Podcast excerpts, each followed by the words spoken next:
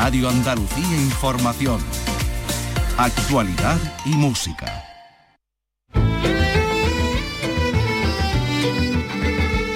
Andalucía es cultura. Con Antonio Catón. Radio Andalucía Información. Buenas tardes, hallazgo histórico en Cabra, en Córdoba. Aparece el primer Mitreum de Andalucía. Se trata de un templo de Mitra, una divinidad oriental, culto mistérico reservado solo a hombres iniciados. Es un oratorio pequeño para no más de 10 personas y ha aparecido a unos metros de donde hace unos años se encontraba la estatua del dios. Enseguida vamos a hablar con el responsable de este descubrimiento y también les hablaremos de la sinagoga de Utrera porque nuevos datos en las excavaciones la confirman como el complejo religioso judío más importante de toda la península. Vamos calentando motores para la próxima gala de los Goya en Sevilla. Les vamos a hablar de los entregadores, entre los que está, va a estar Zetangana, pero es que hoy se ha abierto el fotocall en el ayuntamiento y Carlos López se ha desplazado para hablar de cine español con los sevillanos que se acercaban también pues a hacerse la foto con el premio, ¿no? Carlos López, buenas tardes. Buenas tardes, pues sí, la verdad que sí, he visto gente contenta, ilusionada por la celebración de esta gala que viene a Sevilla por segunda vez. Hemos hablado de cine español con ellos y esto coincide, por cierto, con el resultado de un estudio de la Universidad de Málaga sobre la brecha de género en el cine, en el cine español, y concretamente los Goyas, con titulares como esto, en los primeros 20 años del milenio, solo 7 de 14 mujeres obtuvieron un Goya a la mejor dirección Nobel. Bueno, luego aclararemos estos datos y, a ver, carraspea un poquito y, recupera la voz, eh, querido Carlos. Flamenco en el Teatro del Sojo de Málaga. Vicky Román, buenas tardes. Buenas tardes. La programación flamenca protagoniza la oferta cultural en Málaga y no solo por la Bienal que se celebra este año. Y es que el Teatro de Antonio Banderas va a acoger hasta finales de junio otra edición del ciclo Flamenco en el Sojo, que comienza la semana que viene. Hablamos con Javier Esteban, que es el organizador. Dos festivales más de los que les vamos a hablar. Por un lado, el Festival eh, de la Cueva de Nerja, Le Luthier, va a abrir este festival el próximo 30 de junio, va a abrir esta programación. También van a pasar María Peláez, Miguel Poveda, Pastora Soler. En Granada, el Gravite, que es un festival multidisciplinar, que en esta ocasión arranca el 12 de febrero y va a hablar de eh, muchos asuntos, entre otros la inteligencia artificial. Y esta noche tenemos peliculón en Andalucía Televisión con Cirano de Bergera como protagonista y por ello va a acercarse Paco Gómez Zayas para hablarnos de ella. Bueno, pues comenzamos con la realización de Miguel Alba y la producción de Ray Angosto. Andalucía es cultura con Antonio Catoni.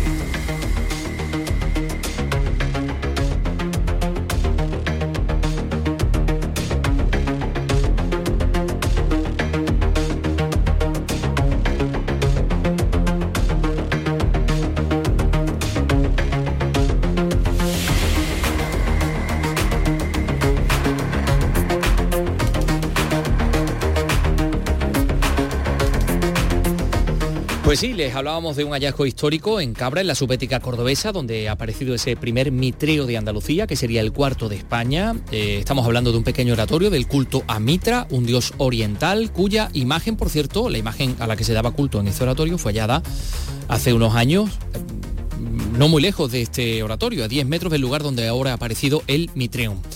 Estamos hablando de un mitreo pequeño, eh, que algo que tampoco es inusual, entre todos los mitreum que se han encontrado en, en el mundo, que son muchísimos.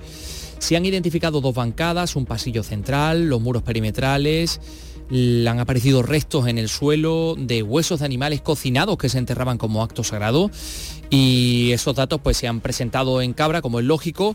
Estamos en comunicación en estos momentos con el responsable del Museo Arqueológico Municipal, con el responsable de las intervenciones en esta villa del Mitra de Cabra que se llama Antonio Moreno. Antonio, ¿qué tal? Muy buenas tardes. Eh, buenas tardes. Eh, mm, me parece a mí que ya estás que ya estás en casa porque hace tan solo unos momentitos estabas en, el en el Mitreum, ¿no? ¿Sigues en el campo? No, sigo, sigo, ah, sigo, pero afortunadamente hay buena cobertura. Bueno, pues esto va a ser fantástico porque eh, podemos hablar del Mitreum y tú te encuentras exactamente en ese en ese punto a esta hora, a las 3 y 4 minutos de la, de la tarde. Bueno, vamos a ver, estamos hablando de un Mitreum, estamos hablando de, de Mitra que en principio nos puede resultar algo un poco extraño a, los oyentes, ¿no? E, exactamente cómo era este culto, mm, solo reservado para hombres, este culto iniciático. Eh, mistérico. Un culto mistérico quiere decir que solamente sabían eh, eh, las características de que ese culto lo iniciado. con lo cual eh, realmente apenas sabemos apenas sabemos en qué consistía el culto a Mitra, apenas sabemos. Sabemos que existen una serie de siete grados iniciáticos, eh, miles, cuervos, hasta llegar a Pater. sabemos que había pruebas físicas, pruebas físicas que ponían, en, ponían digamos, en aprieto a los iniciados, unas pruebas físicas. Sabemos que se hacía un banquete, que se hacía un banquete eh, conmemorando el banquete que Mitra hace con el sol, eh, pero apenas sabemos nada más. Eh, al ser un culto que no tiene evidentemente texto, un culto que desaparece a finales del siglo IV, siglo, siglo V en, algunas, en algunos lugares, que está desde el siglo II después de Cristo en, en Roma, es una religión mistérica, iniciática y apenas, apenas sabemos, apenas algunos datos más de los que de los que he referido. El mitraísmo, que dicen, dicen que en un principio mm, hubo cierta confusión en torno al, cristianismo, al, al, incipiente cristianismo, porque, entre otras cosas, la sangre de este dios Mitra se convertía en vino y además Mitra nacía el 25 de diciembre. Nacía en una, de una roca, también, eh, gracias a sus su adeptos se salvaban, también, por eso tuvo un gran predicamento entre los legionarios, una, una profesión peligrosa, evidentemente, se realizaban esos banquetes que en principio eran de, eh, de, pan y vino, luego también hay pequeños animales, es decir, tienen muchas concomitancias con, con el cristianismo. De hecho, en este caso, Mm, con, las fechas que estamos actualmente, todavía en estudio, pero bastante eh, ajustadas ya casi, sabemos que esta persona que a dos kilómetros y medio de Cabra rendía culto a, Mitra, tenía a dos kilómetros y medio en Cabra un presbítero cristiano, Victorino, que, se conoce por las fuentes escritas porque estuvo en el primer concilio del Vira en el, a principios del siglo IV, con lo cual estamos en esa época en la mm. que en la ciudad hay cristianos y en el campo, en, eh, un ambiente más, más rústico, eh, hay paganos todavía, en este caso convivía, convivía el mitraísmo, el cristianismo, seguramente otro, digamos, otras eh, facetas del, paganismo, ¿no? Había cultos a muy eh, diferentes dioses y estaba Mitra y estaba Cristo, en fin. Eh, fíjate, yo, yo conozco, por ejemplo, el, Mitreón de Roma, el de que está en San Clemente, el de Londres también, que los ingleses lo han vestido y han hecho una instalación fantástica, pero este de, de, Cabra es muy especial porque es muy pequeñito. ¿Por qué? Hay, mitreos aún todavía más pequeños, hay mitreos todavía aún más pequeños de 2 por 2 y que se identifican con seguridad eh, con, el, con el mitraísmo. En este caso, porque está en ese ambiente doméstico, pensar en una gran casa de unos entre 700 y 800 metros cuadrados, una gran villa de peristilo con su estanque central, con sus columnas, con su triclinium, su comedor, sus termas, su dormitorio, eh, una sala de recesión. Y en ese ambiente doméstico hay una pequeña sala, no tan pequeña, siete y medio por 2,50 aproximadamente, pero sí es pequeña, en el que el propietario eh, y, y los seguidores de Mitra, cercanos, familiares, esclavos, eh, eh, amigos, pues rendían, hacían culto, hacían eh, el ritual mitraico, el culto a Mitra. Es una, un oratorio con una pequeña capilla en la casa, pero sin ninguna duda tiene este carácter sagrado, tiene este carácter sacro. Eh, esto es un descubrimiento muy importante porque, claro, nos ayuda a contextualizar todo lo que se ha venido encontrando en esta zona. Creo que uno de los primeros hallazgos fue la propia estatua del dios que apareció como pasa en muchas ocasiones por casualidad, ¿no? Un, agricultor que estaba allí trabajando y, lo encuentra, ¿no? Sí, sí, sí, sí. El, eh, eh, en 1900, como como, corresponde a una religión mistérica también, el hallazgo del Mitra sabemos que fue en torno a 1950-1951 aproximadamente, aparece el Mitra en labores de huerta de Antonio Castro Villar, que fue con su hermano Francisco y su padre, pues están trabajando la huerta y aparece el Mitra, el Mitra en 1952 entra en, en el Museo Arqueológico de Córdoba, en 1972 hay una primera excavación, que es lo que se conmemoraba en el 2022, eh, a la búsqueda del, del templo de Mitra, no aparece, aparece esta casa, aparece esta domo de la villa, esta, la, pars urbana, esta, esta casa lujosa con mosaico. En 1981 se, se olvida un poco ya la búsqueda del mitreo y, lo que se trata de definir eh, esta casa, de hecho nosotros la intervención arqueológica que iniciamos el 2 de noviembre de 2022 por supuesto, no pensamos en el mitreo. Nosotros no pensamos en el mitreo, pensamos en definir los límites de esta domo, de esta casa, de cara a la restauración que se está acometiendo ahora mismo. Pero no pensábamos, por supuesto, de hecho, hasta, hasta que eh, un día vemos dos muros, luego esos dos muros resulta que son cuatro, como hay cuatro muros paralelos, no, es que resulta que estos dos muros no son muros, son asientos. Hasta que se identifica, pasa, pasa, pasa un tiempo, pasa un tiempo. Sí, Son como bancadas, quiero decir, ¿no? Donde, claro, sí, sí, sí, es una habitación con, con, con dos asientos eh, a todo lo largo, de unos 6 metros de longitud y unos 60-70 centímetros de anchura. Son como unos asientos, unos bancos corridos. En algunos casos los, los mitreos son mucho más anchos, eh, eh, triclinium, para realizar el banquete recostado. En este caso son más estrechos, pero no es algo inusual, de unos 60 centímetros aproximadamente. Un pequeño depósito de agua en la entrada y el altar en la, en la zona final, una entrada muy pequeña con un par de escalones descendentes y algo que es muy significativo, eh, eh, que me gustaría que los oyentes lo entendieran. Mitra nace en una cueva, el, el mitreo es una cueva. Es decir, cada uno en función de sus posibilidades intenta tener su mitreo lo más parecido a una cueva. En este caso, a pesar de que tiene un suelo de opus un, un mortero romano eh, magnífico, lo que lo identifica también como mitreo, que es que es la única habitación de la villa en la que sobre este suelo aparece una capa de tierra oscura repleta de restos de lo que los arqueozoólogos llaman residuos de plato. Es decir, fragmentitos de hueso, de ave, de conejo, de cerdo, con lo cual, aunque parece chocante, y de hecho a mí me parecía chocante cuando hablaba con Jaime Alvar y otros expertos, ¿cómo puede ser eso? Que hay hueso es que hay huesos, es que eh, el, que hace el, el, ritual mitraico entra a una cueva, una cueva tiene un suelo de tierra, tiene un suelo húmedo, tiene una bóveda también, eh, tiene el depósito de agua, es un sitio oscuro. Lo, que eh, quieres decir es que, porque claro, estamos ahora mismo hablando contigo, estamos viendo la, la fotografía, lo que quieres decir es que se intentaba reproducir mm, un grutesco, una cueva artificial, ¿no? porque claro, el mitreón está construido, pero como allí no entiendo, no, había posibilidades de, excavar una gruta, pues, pues se hace una especie de, construcción al estilo de una gruta, ¿no? Y, es curiosísimo. Y, hay un detalle del que has hablado porque ha aparecido el altar.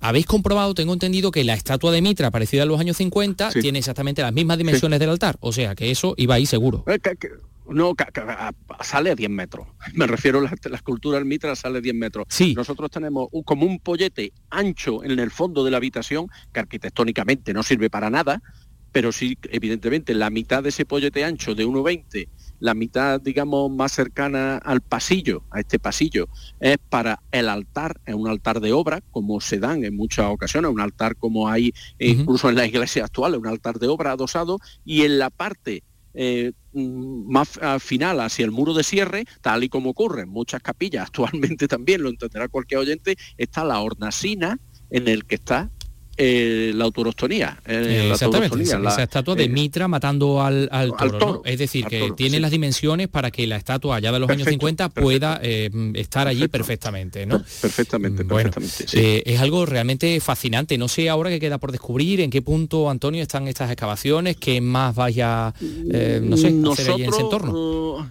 lo que es la excavación ha finalizado, porque nuestra intervención era excavar dos espacios que estaban, eh, digamos, eh, rodeando, eh, anexo a esta, a estas fachadas y nosotros lo que pretendíamos era identificar con seguridad las fachadas de esta domus con el objeto de ponerla en valor.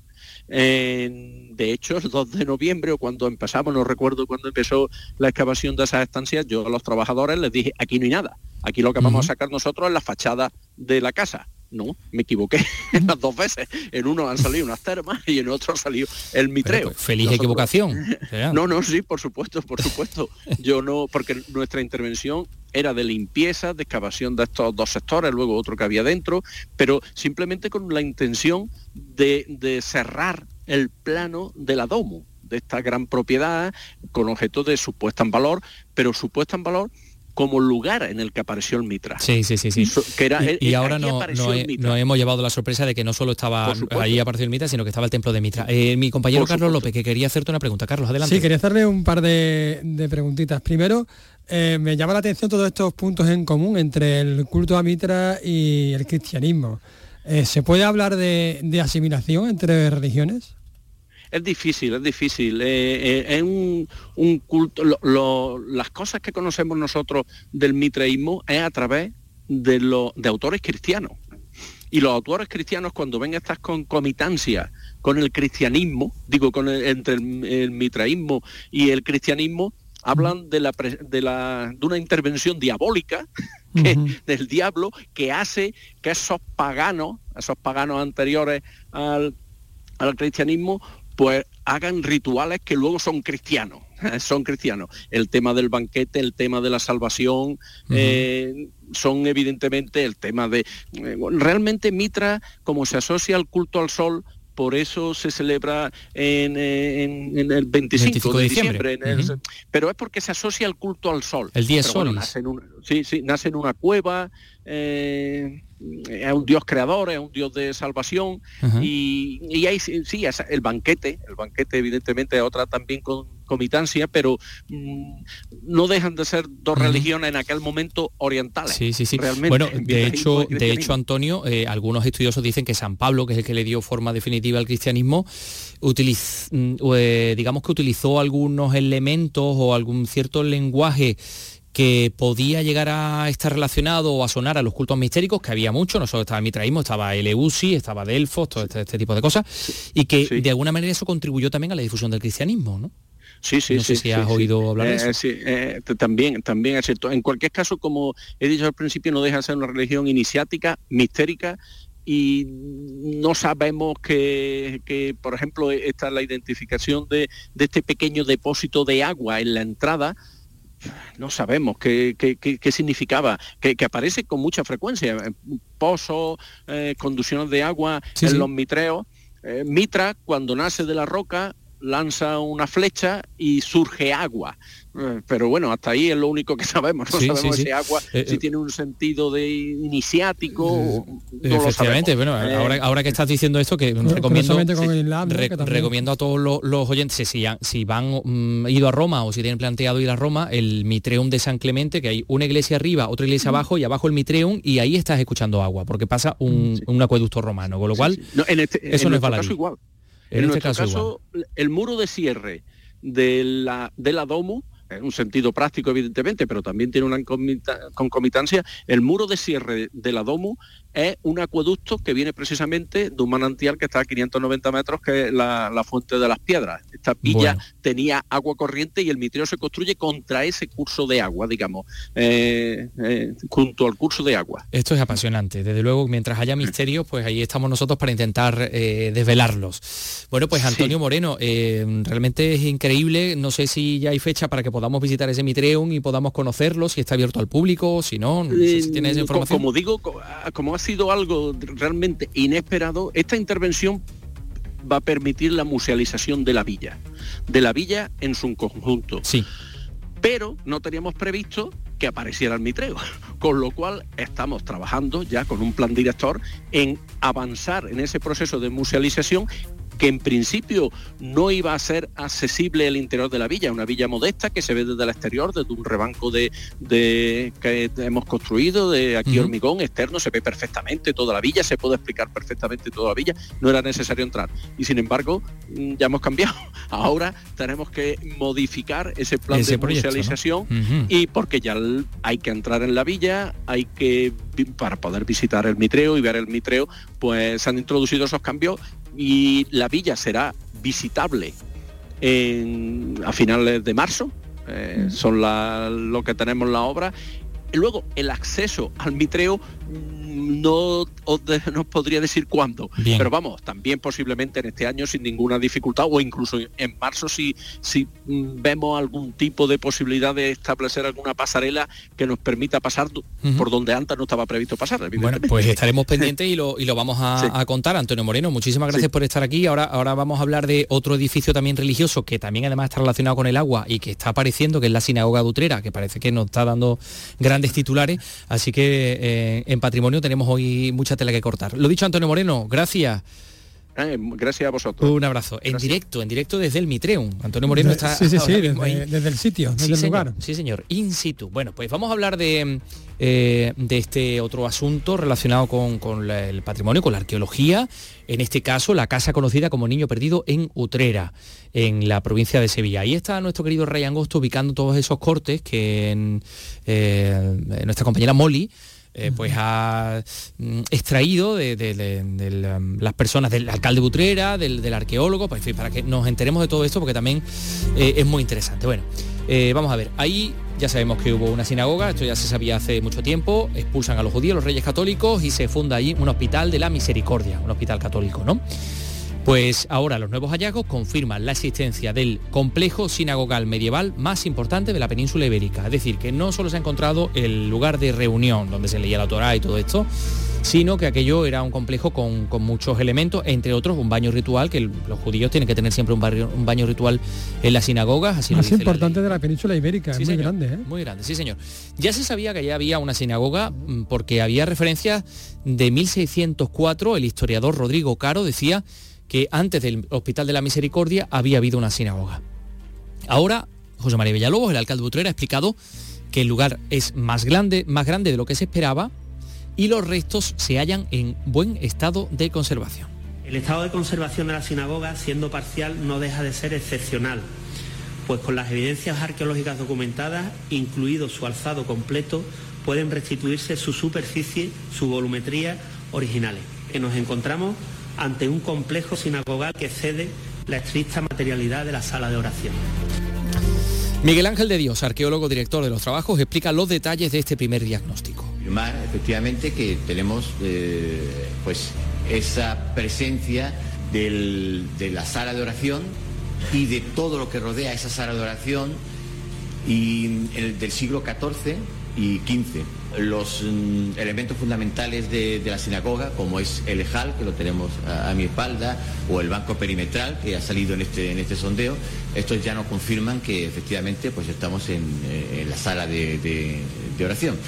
El edificio que hoy vemos es fundamentalmente eh, es del siglo, el siglo XVII, siglo XVIII, es lo que hoy queda del Hospital de la Misericordia y está, como pueden suponer, enmascarando eh, todo lo que es previo. Eh, bueno, es que eso ha sido, después de ser hospital, fue mm, local de copas, escuela, restaurantes, salas de fiestas, y ahí se ha ido encontrando. Decía el, arqueólogo Elejal, que es un armario, una pequeña recámara decorada donde se guarda la Torá, eh, parece como un retablo de una iglesia, ¿no? Pues un armario donde se guardan los rollos, y, quedan por localizar el mikveh, que es el baño ritual, la Biham, que es una plataforma elevada, que es el lugar de la lectura, el espacio reservado para las mujeres, que es el matroneum. Eh, en fin, dicen que muy probablemente se puedan encontrar evidencias arqueológicas en el futuro con la ampliación de esta investigación. Eh, vamos a ver qué es lo que sale. Ha subrayado que precisamente gracias a que el inmueble ha tenido mm, uso, a que ha sido usado a lo largo del tiempo y de, muy diferente manera, los restos se mantienen en buen estado. Desde que fue hospital, desde que fue sinagoga y casa cuna y hospital de la misericordia, pues ha habido hasta hasta hace muy poco tiempo ha sido sala de fiesta, restaurante, eh, eh, etcétera. Ese uso ha sido el que, el que ha conservado el inmueble. Así que pues vamos a ver qué otros titulares nos aporta este sinagoga de Utrera, complejo sinagogal más grande de toda la península ibérica. Bien, eh, vamos con otro tema, vamos con la arquitectura defensiva, con el mundo de los castillos. Porque, porque el ayuntamiento de Bea de Segura, en Jaén, ha presentado hoy a mediodía la recreación virtual de su castillo que se podrá visitar desde cualquier ordenador. Mismo, Carlos, tú ahí en, Pues mira, sí, me voy a meter ahora. Venga, pues ala, échale un vistazo al eh, castillo de Beas de Segura. mis posesiones de Beas de Segura. Claro, efectivamente.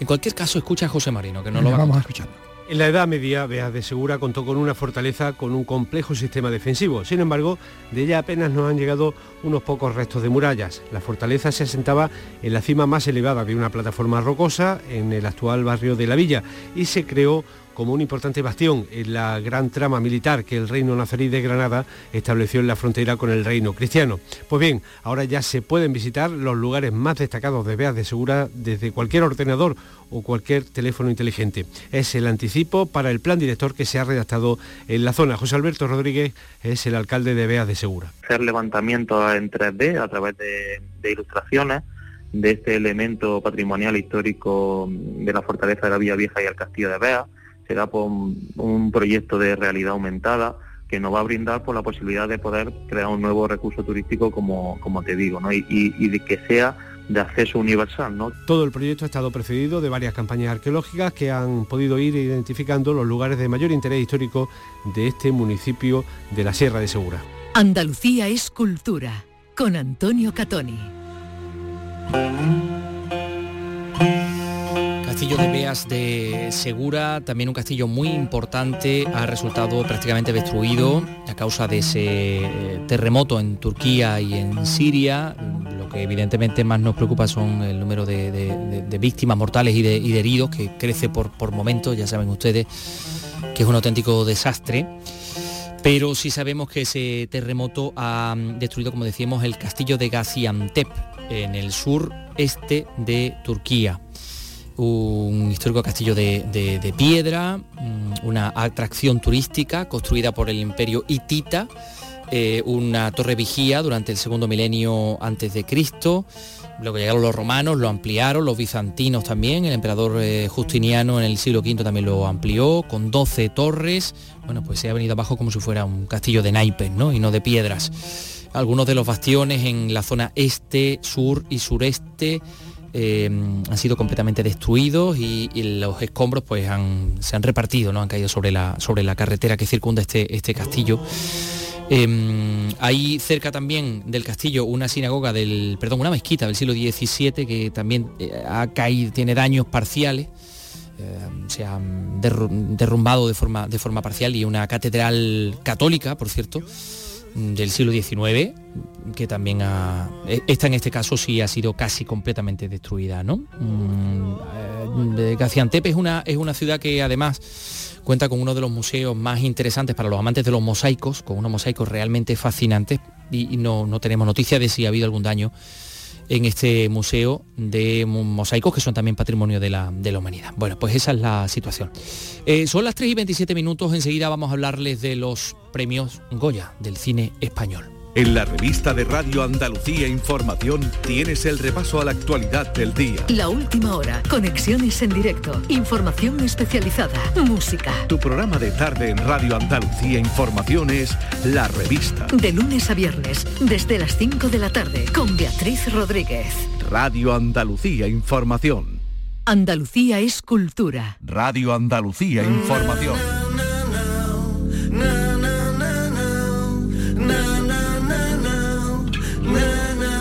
¿Es Tangana?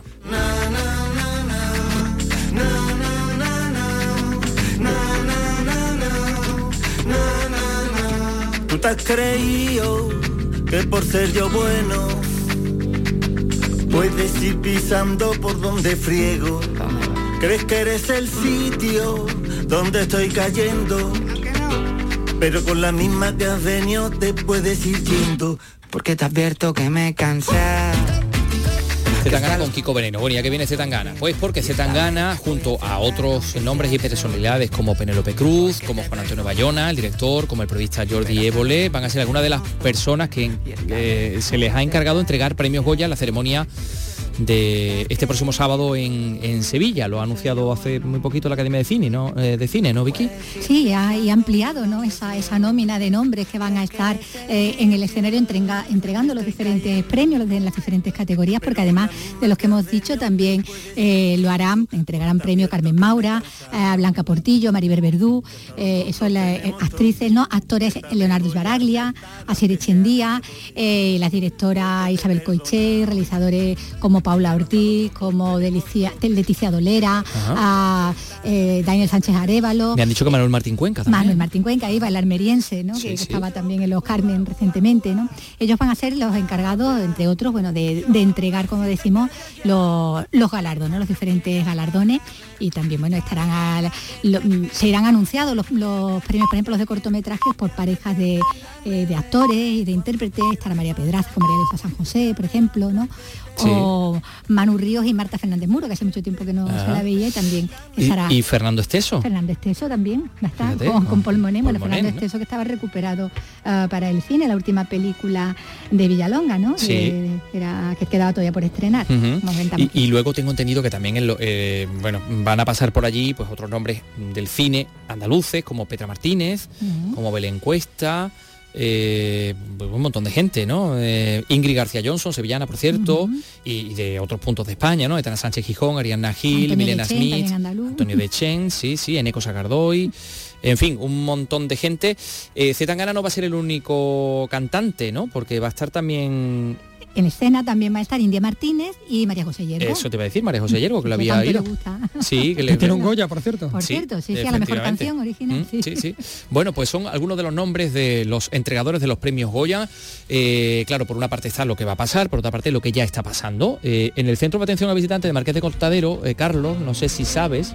Sí, sí, sí. sí. ¿Sí sabes? A ver, veamos, cuéntamelo. ¿Qué, qué pasa? Bueno, que De se, primera mano, ¿no? Sí, bueno, porque ya lo contamos, estuvimos contando ayer, sí, se llevará, se están llevando a cabo una serie de encuentros y de, y de Ah. charlas con profesionales del cine Sí, sí, sí. de primer orden, con profesionales que han sido nominados o que incluso han ganado Goya, pues directores, Mm. actores, pero también profesionales como el sonidista Dani de Zaya, que estuvimos hablando ayer, Sí.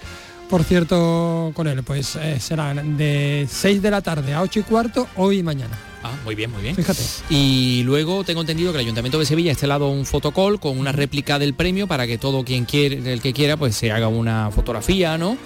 Eh, mm, mm, mm, ¿Y tú has estado allí en el Yo- fotocall? ¿Te has hecho una foto? Por supuesto. Ah, Y además, bueno, la, instalado en una de las, de, de las habitaciones, estos salones que dan, que dan al- a la calle, ¿no? Sirve como de hall de la fama, ¿no? Para Sí. cualquier persona que quiera inmortalizarse junto a la figura del famoso cabezón que encarna el glamour del cine español. Hay que recordar que es una iniciativa completamente gratuita, evidentemente, y permanecerá abierta porque tiene horario de 12 del mediodía a 8 de la tarde hasta el día de la cara, hasta el sábado inclusive. Ya. Bueno, hoy eh, la verdad que estaba eh, la mañana bastante animada, habíamos bastantes personas en, en la cola y bueno, me doy unos soniditos para, para Ah, bien, bien, vamos a escucharlos. Se encuentran a mi lado dos señoras que están fotografiándose junto, junto al Goya. Hola, ¿qué tal? Buenas tardes. Hola, buenas tardes. ¿Qué les parece que se realice esta gala aquí en Sevilla? Por segunda vez, por cierto. Hombre, me parece magnífico, sobre todo, bueno, porque vienen aquí los joyas y en segundo lugar porque le da también mucho prestigio a nuestra ciudad. Había ganas de fotografiarse junto al cabezón, ¿no? Muchísimas, hemos ido de senderismo y mira dónde estamos. Como estaba lloviendo, no hemos venido aquí a hacer la foto con el cabezón. ¿Han visto ustedes alguna de las películas de que participan este año? He visto algunos algunos trocitos, por ejemplo el de la cerdita, que era un corto, he visto algunos, pero no he tenido oportunidad de verlos todos, vamos, he escuchado cosas, pero nada más. Que publicitan, tampoco he visto nada. Lo que sale en la tele más o menos, tú sabes, poco más. Hasta luego, gracias. Hola, ¿qué tal, caballero? Buenas tardes. Hola, buenas tardes. ¿Qué le parece que se celebre la gala de los Goyas aquí en Sevilla por segunda vez? Hombre, me parece muy bueno para la ciudad que, que se potencie la sobre todo la cultura del cine y que la, se lance la, la ciudad al exterior. Muchísimas gracias. Seguimos en, la, en esta cola. ¿Qué tal? Buenas tardes. Sí, hola, buenas tardes, dígame. ¿Ha querido usted también hacerse la foto con el cabezón? ¿no? Sí, la verdad que sí, porque estos son momentos que no se repiten muchas veces, pues por lo menos para que da constancia. Muchas gracias, caballero. Venga, de acuerdo. Bueno, pues otra de estas personas que se han acercado a hacerse una foto con el cabezón es ni más ni menos que la sevillana Nieve González, eh, responsable de las localizaciones, por ejemplo, de Modelo 77, que participa con 16 candidaturas. ¿Qué tal, Nieve? Hola, buenos días, ¿qué tal?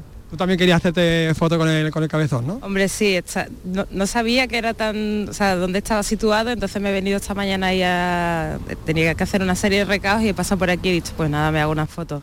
Y estarás el sábado en la gala, supongo, ¿no? Pues estaré, sí, estaré en la sala para los técnicos, no estaré en la gala gala. Alguna le caerá, ¿no? A modelo, ¿no?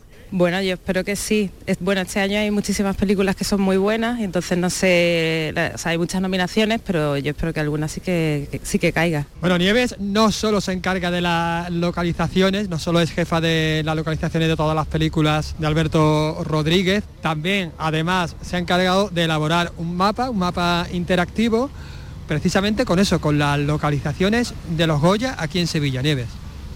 Pues sí, hemos hecho para la página web de Sevilla en mí, hemos realizado una serie de, mapas sobre todas las películas que se han rodado en Sevilla y han sido nominadas a los Goyas.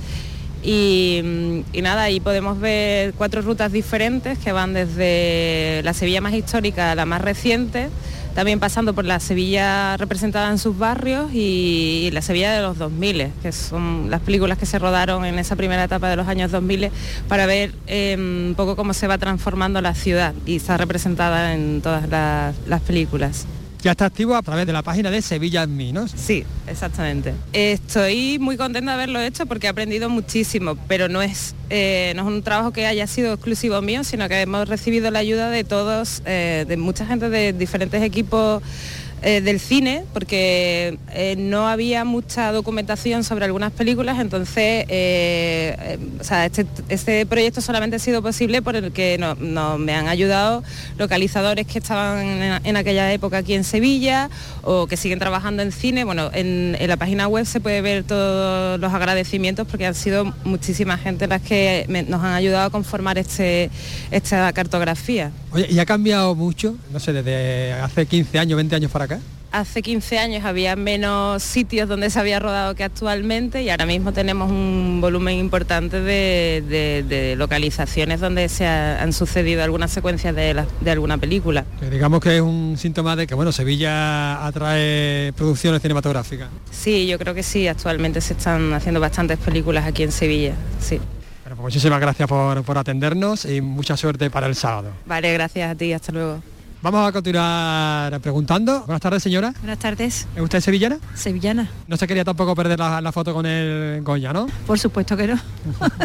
Estoy aquí conociendo Sevilla, que aunque la conozca, pero siempre me apunto a ello. Y ahora cuando lo he visto digo, voy a echarme una fotito. Y ahora lo- me lo he encontrado ahí de sopetón. ¿Qué le parece iniciativas como esta? Precioso, muy bien. Eh, cultura para Sevilla. Me parece bien también que, que se vengan los, los Goya, que se realiza la gala de entregas aquí en, en nuestra ciudad, ¿no? Por supuesto que sí. Que venga todo lo, todo lo que tenga que venir, que venga, que eso es bueno. Para atraer a público y para atraer turismo y para atraer a mucha gente. De eso se trata. Muchísimas gracias. A ti. Bueno, y recordamos que va a estar activo de 12 a 8 de la tarde hasta el próximo sábado. Así que aprovechar. Pues sí, eh, oye, qué bien la foto, qué bonita te ha quedado con el Goya. guay, ¿eh? Has hecho otra con Nieve González muy bonita Sí, también. sí, es que Qué suerte encontrártela. La verdad es que en mi, en mi- me he hecho mi colega, mi, Sí. mi- mi colega Nieves ya. Sí, bueno, bueno, bueno. Eh, a ver, que vamos a hablar del Festival Flamenco del Sojo de Málaga. Bueno, dentro de nada, me ha parecido ver a Paco Gómez Zayas por ahí, ¿no? Sí, ya, ya anda por acá. Míralo. Yo míralo, míralo, ahí está. Andalucía es cultura con Antonio Catoni. La programación flamenca protagoniza la oferta cultural de Málaga, no solo por la Bienal que se celebra este año, porque en esta ocasión el Teatro Sojo, el Teatro de Antonio Banderas, va a acoger hasta finales de junio otra edición del ciclo Flamenco en el Sojo que comienza este jueves. Carles, Carlos. Y es que hablamos de la tercera edición del ciclo flamenco en el Sojo, en Málaga, con Estrella Morente, con Eva Yerbabuena, con Manuel Leñán, bueno, con muchísimos nombres propios. Vamos a hablar de todo ello con su coordinador, con su director, con Javier Esteban. Hola, ¿qué tal Javier? Buenas tardes. Hola, muy buenas tardes, ¿qué tal? Bueno, vamos a empezar por, por nombres propios. Estrella Morente se encargará de, de abrir el ciclo, creo que el día 9, ¿no?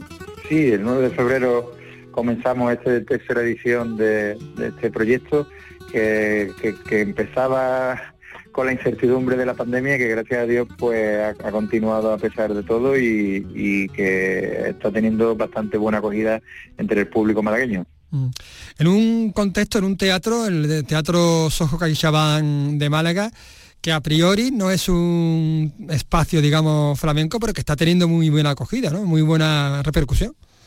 Pues sí, precisamente el proyecto nace de esa manera, del interés de, la organización y de Antonio Banderas al frente de tener una, un, hueco para el flamenco en, el teatro y, bueno, nos contactó y, ya llevamos, como, como hablábamos, tres años. Eh, este año hemos cambiado un poco el formato porque al principio pues lo, planteamos como una, una cita que entraba y salía en el mismo mes, todo concentrado, pero ahora también por interés de la dirección del teatro eh, para que el, flamenco esté más presente durante todo el año, pues lo hemos decidido esparcir a lo largo de toda la temporada y, vamos a tener un, cartel plagado de estrellas del flamenco que, cada mes van a, va a haber casi una, una cita eh, y de verdad que estamos muy contentos con, con, la acogida porque eh, es verdad que empezábamos con esa incertidumbre y lo que tú me, sumado a lo que tú me decías,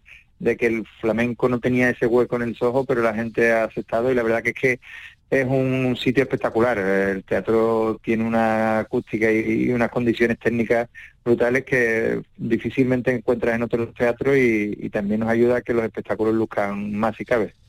Bueno, empieza este ciclo, como decimos ahora, eh, a principios de febrero, pero se va a prolongar hasta, hasta el verano prácticamente, hasta el 29 de, junio. Vamos a hablar un poquito del cartel, porque nos encontramos efectivamente sí a Estrella, pero también a Eva Yerbabuena, Manuel Liñán, Antonio Reyes con José del Tomate, a Dorante, a Farru, a Martirio, a Charlo Domínguez. ¿Cómo habéis elaborado este, este cartel? Porque metéis un poquito de todo, ¿no? Un poquito de canto, un poquito de baile. Sí, eh, a mí personalmente como, como director del ciclo me gusta eso, que haya eh, eclecticismo en, la, en todas las propuestas y siempre intentamos que haya cante, instrumental, eh, algún instrumental eh, del flamenco, que tenemos grandes grandes instrumentistas dentro del flamenco, eh, y el baile. las propuestas de este año, pues bueno, como comentaba Estrella Morente, que inaugura el, ciclo al baile de la hierba buena o el, famoso Viva de Manuel Liñán, eh, que, tiene buenísima crítica. Y yo personalmente no, no he podido verlo todavía y es de los del espectáculo que tengo más ganas de ver porque todo, el mundo habla genial de ese, de ese, espectáculo. Y después, bueno, el Farru, eh, que también es baile, con, eh, también tenemos Antonio Reyes con José del Tomate, o Martirio y Chano Domínguez, que vuelven a ese espectáculo que también eh, sale de ese disco Coplas de, de Madrugada. Que, además nos comentan que desde que salió a la venta pues está ya casi a punto de agotarse, ha sido mucho el interés que ha presentado Málaga por este espectáculo. Porque bueno, Málaga también siempre ha tenido una vinculación especial también con, el flamenco, ¿no? Bueno, yo creo que sí, que como capital andaluza eh, es uno de los de los referentes y hay grandes maestros del, del flamenco que se puede contar, o sea que nosotros este año no, no vamos a contar con ninguno concreto porque también es un año de bienal y hemos eh, coordinado esta parte con, la dirección de Bienal, y, pero que a nosotros nos encanta tener también siempre en nuestro ciclo algunos de los grandes maestros malagueños. Eh, y, nada, sí, eh, como no, Málaga es uno de los referentes a nivel nacional de, este arte, ¿no? Precisamente te iba a preguntar sobre eso, Javier, sobre bueno esa vinculación, si existe feedback entre la Bienal, entre la organización de la Bienal y entre este ciclo flamenco en el Sojo.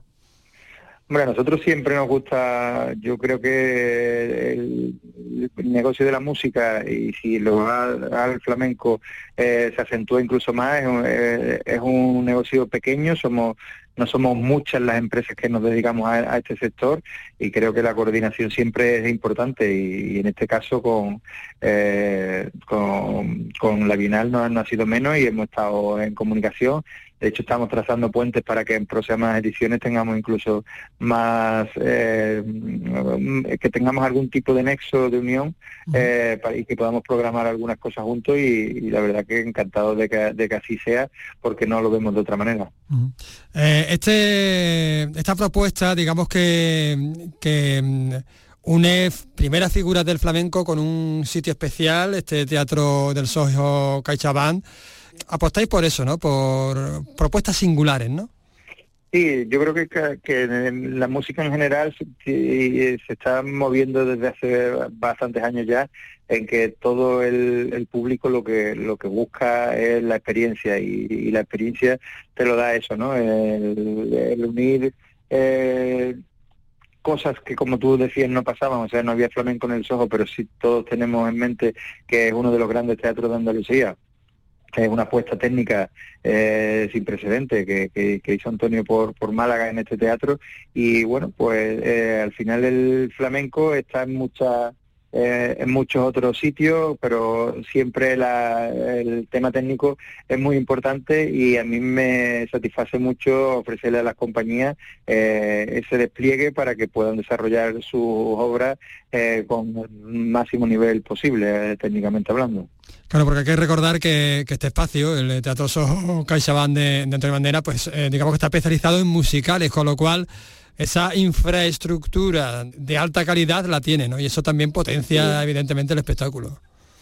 Es maravilloso y, eh, ojalá que todas las artes y todo tuviéramos esa, ese, eso que, que acabas de comentar, que el musical es verdad que mm, de siempre, eh, o sea, va por encima a la cabeza a nivel infraestructura y como te digo, nosotros la parte que nos toca de negociar con los artistas eh, siempre es una parte delicada y, muy a tener en cuenta, que es el rider, cuando te mandan el rider, porque el presupuesto se te puede escapar arriba eh, en algunas ocasiones, ahí estamos tranquilos y es una cosa que siempre nos gusta porque al final eh, sabemos que vamos a cumplir el rider del artista sobradamente, porque como te digo, es es muchísimo el material técnico que hay y además de última generación. En esa parte estamos súper satisfechos y el artista no, no, por su parte también no, no, lo hace saber, ¿no? Claro, es una forma también de, de, atraer precisamente a, esta, a estas grandes figuras, ¿no?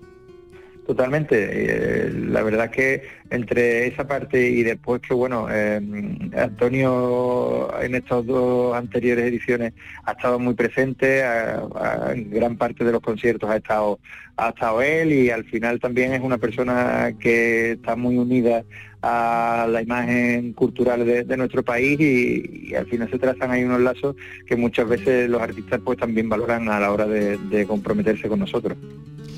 Pues así es, como se compromete el, público, vamos a disfrutar a partir de, este ya día 9 de febrero y hasta el 29 de junio de esta programación. Por cierto, ¿las entradas este se han puesto ya a la venta? Sí, las entradas están ya a la venta y como te decía, la verdad que la venta va bastante bien. Hay algunos conciertos que ya están a punto de agotarse y, se pueden adquirir en la página web del, Teatro Sojo CaixaBank.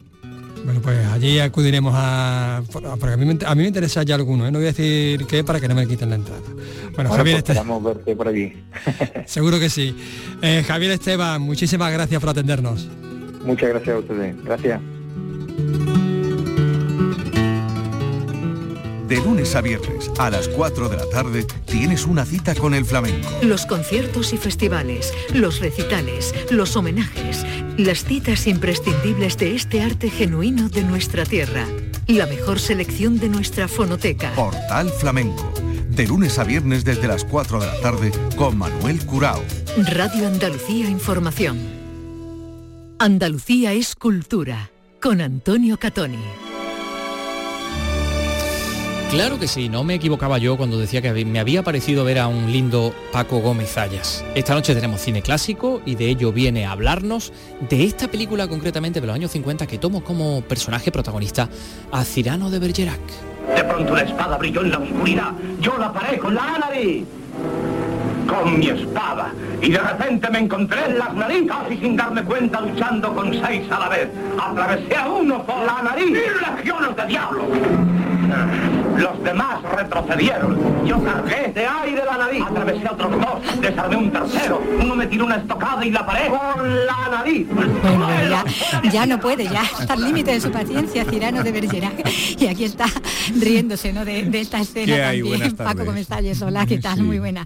Bueno, pues como decimos, estamos viendo ahí, estamos viendo, estamos escuchando, lo vamos a ver en la tele, a este Cirano de Bergerac que encarnaba el puertorriqueño José Ferrer, en Sí. esta película de 1950, bueno, que seguía eh, el clásico, ¿no? De, de ¿no?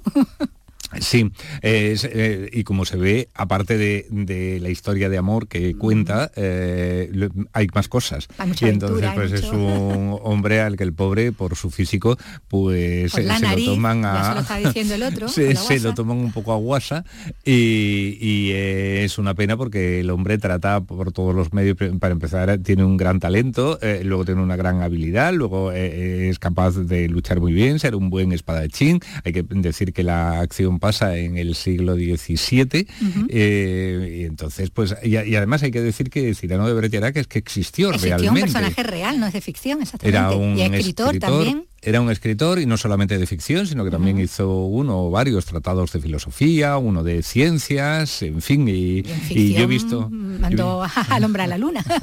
Yo, yo he visto un grabado de él y hombre tenía una nariz prominente y era un hombre a una nariz pegado, pero bueno, quizás no tan excesiva como, como se suele representar en las comedias Aquí, que, que- que- a partir de que Edmond de Gostan pues creara eh, la obra de teatro esta a finales del siglo XIX. Pero Mm. como decimos, bueno, aquí está exagerado, ¿no? La, la- la nariz que le, que le ponen en la caracterización a este actor que, bueno, que mm, creo que un par de años después eh, encarnó a Toulouse-Lautrec, que también ha Sí, ido... es verdad. Eh, tenía, una fijación con, Sí. con Francia, por lo visto. Bueno, O- él, él cuando estudió y se licenció hizo una tesis, lo hizo con una tesis sobre la literatura francesa y Pardo Bazán. Sí, relacionándolo o, con Emilio o le estaba la, la cosa esa de que como no era así como muy anglosajón, muy No, pues claro. entonces cuando había que hacer un personaje que, que fuera de Europa o así, pues lo recurrían a él. La verdad es que es un actor muy bueno. Esto es- sería eh, una, una buena investigación de la cantidad de gente del área latina o iberoamericana o, o directamente española, eh, española o italiana que ha habido en Hollywood y, y hasta qué punto se puede hablar de un poco de racismo allí, ¿no? Porque generalmente allí han valorado muchísimo más a, a los norteamericanos, a los anglosajones, a los británicos y quizás a los europeos del norte, ¿no? Sí, sí. Ese, ese respeto que tenía hacia alemanes y hacia los nórdicos, en- fin.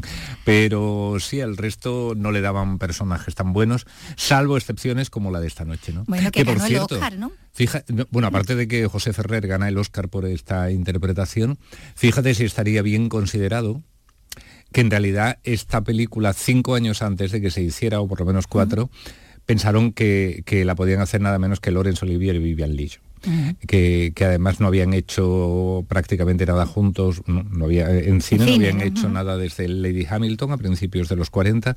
Lo que ocurre es que, bueno, em, eh, Olivier estaba en una mm, etapa de hacer muchísimo teatro eh, y también hacer mm, cine, o sea, estaba preparando el Hamlet que luego le, le dio el Oscar. Eh, y ella, e- ella, aparte de que secundaba prácticamente todas las obras que hacía él y, y le gustaba además tener un papel en las obras de teatro que hacía Laurence Olivier, que entonces Ah, era su su marido. marido, eh, y además sabía, era consciente de que eso le daba a ella un prestigio que quizá no podía compararse con las películas de Hollywood por mucha popularidad que le diera alguna, lo que el viento se llevó sobre todo. Eh, entonces ella además es que precisamente por el éxito de lo que el viento se llevó, tenía una, un- una cosa muy complicada, tenía un contrato ahí a tres bandas entre Corda, que ya la tenía en exclusiva antes de ir a, a Hollywood a hacer lo que el viento se llevó, eh, la Metro Goldwyn Mayer y David Selznick, y entonces aquello mm, era muy difícil, eh, aparte de que ella ya digo que no tenía una gran voluntad de poner, de, de sentar a las tres productoras y ponerse a debatir para una cosa que a ella lo que le interesaba era fundamentalmente eh, hacer teatro, y ganar prestigio. Claro. Pero hubiera sido muy, muy bonito verlos en, en Juntos, ¿no? Haciendo el Cirano y, y su amada, Y ¿no? la Eh, Roxanne. ¿no? Y Roxanne, eh, bueno, esa, esa mujer que se enamora de, de las palabras, ¿no? En realidad, aunque claro, ahí está el truco, ¿no? Y, Sí, claro, porque aparte de luchar mucho y de ser un gran espadachín Un y de poeta. ser un hombre, esto luego además era un gran hombre de letras, el cirano este. Y entonces tenía una gran facilidad de palabra y un amigo, pues que no precisamente tiene Tenía facilidad de palabra. de la elocuencia, le pide algo para acabar de conquistar a, a.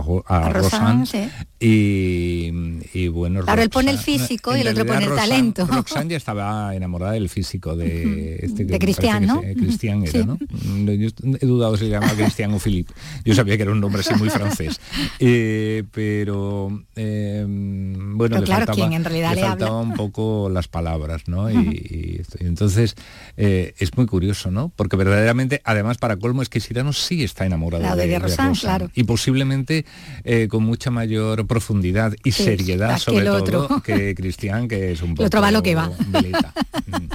el otro va a lo que va y eso es una, es una historia de amor, ¿no? La que esta de Mm. A mí que lo se que me, eh, me llama mucho la atención, y espero no meterme en ningún jardín ahora que, ver, el berenjenal en que te metes. las trans eh, eh, eh, han conseguido, mm, con lo cual me, me alegra mucho, un gran respeto, es el nombre de, de la actriz que, que hace de, mm, de esto, porque realmente parece una de esas... Mala Powers. Sí, sí, es que Mala Powers es un nombre de, trans de espectáculo. Entonces, mm, en fin, pero bueno. Bueno, ¿no Vivian Lee? No. Bueno, pero es Mm. Aquí la que le da réplica, ¿no? En esta, en esta historia que decimos, ¿no? Romántica, además, con esa música de Dimitri Tionkin, ¿no? Que es el Sí. que pone la, la banda sonora Ah, bueno. y mezclando esa aventura también Y para el cine.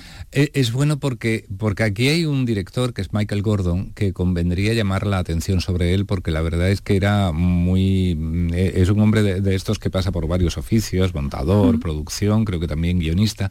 Y entonces a lo largo de los años 40 va haciendo películas cada vez mejores.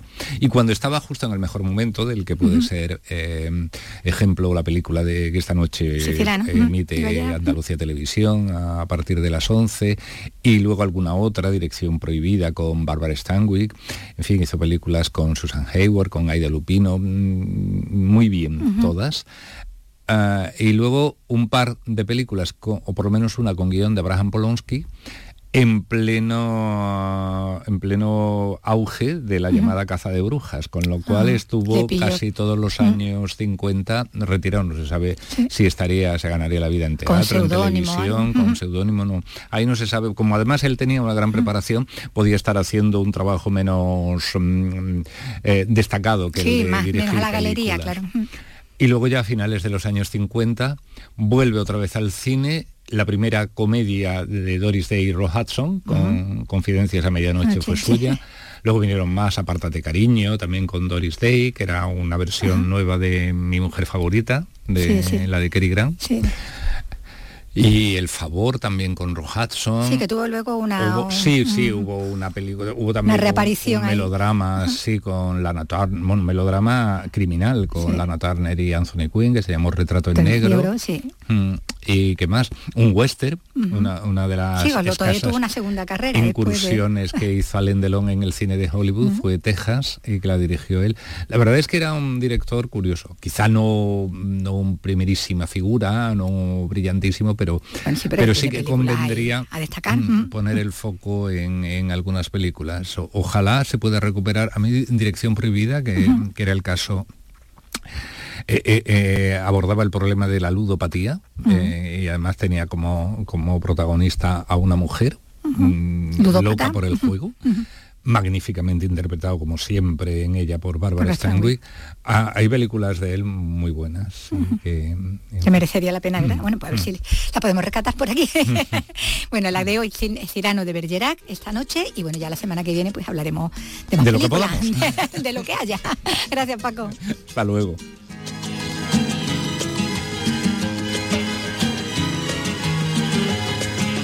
Verde que te quiero verde, verde viento, verde ramas, el barco sobre la mar, el caballo la montaña verde, que yo te quiero verde. Hoy nacía en Madrid en el año 1956 Manzanita, se nos fue con 48 años eh, de un infarto al corazón. Ella sueña en su baranda, verdes ojos, negro pelo, su cuerpo de fría plata.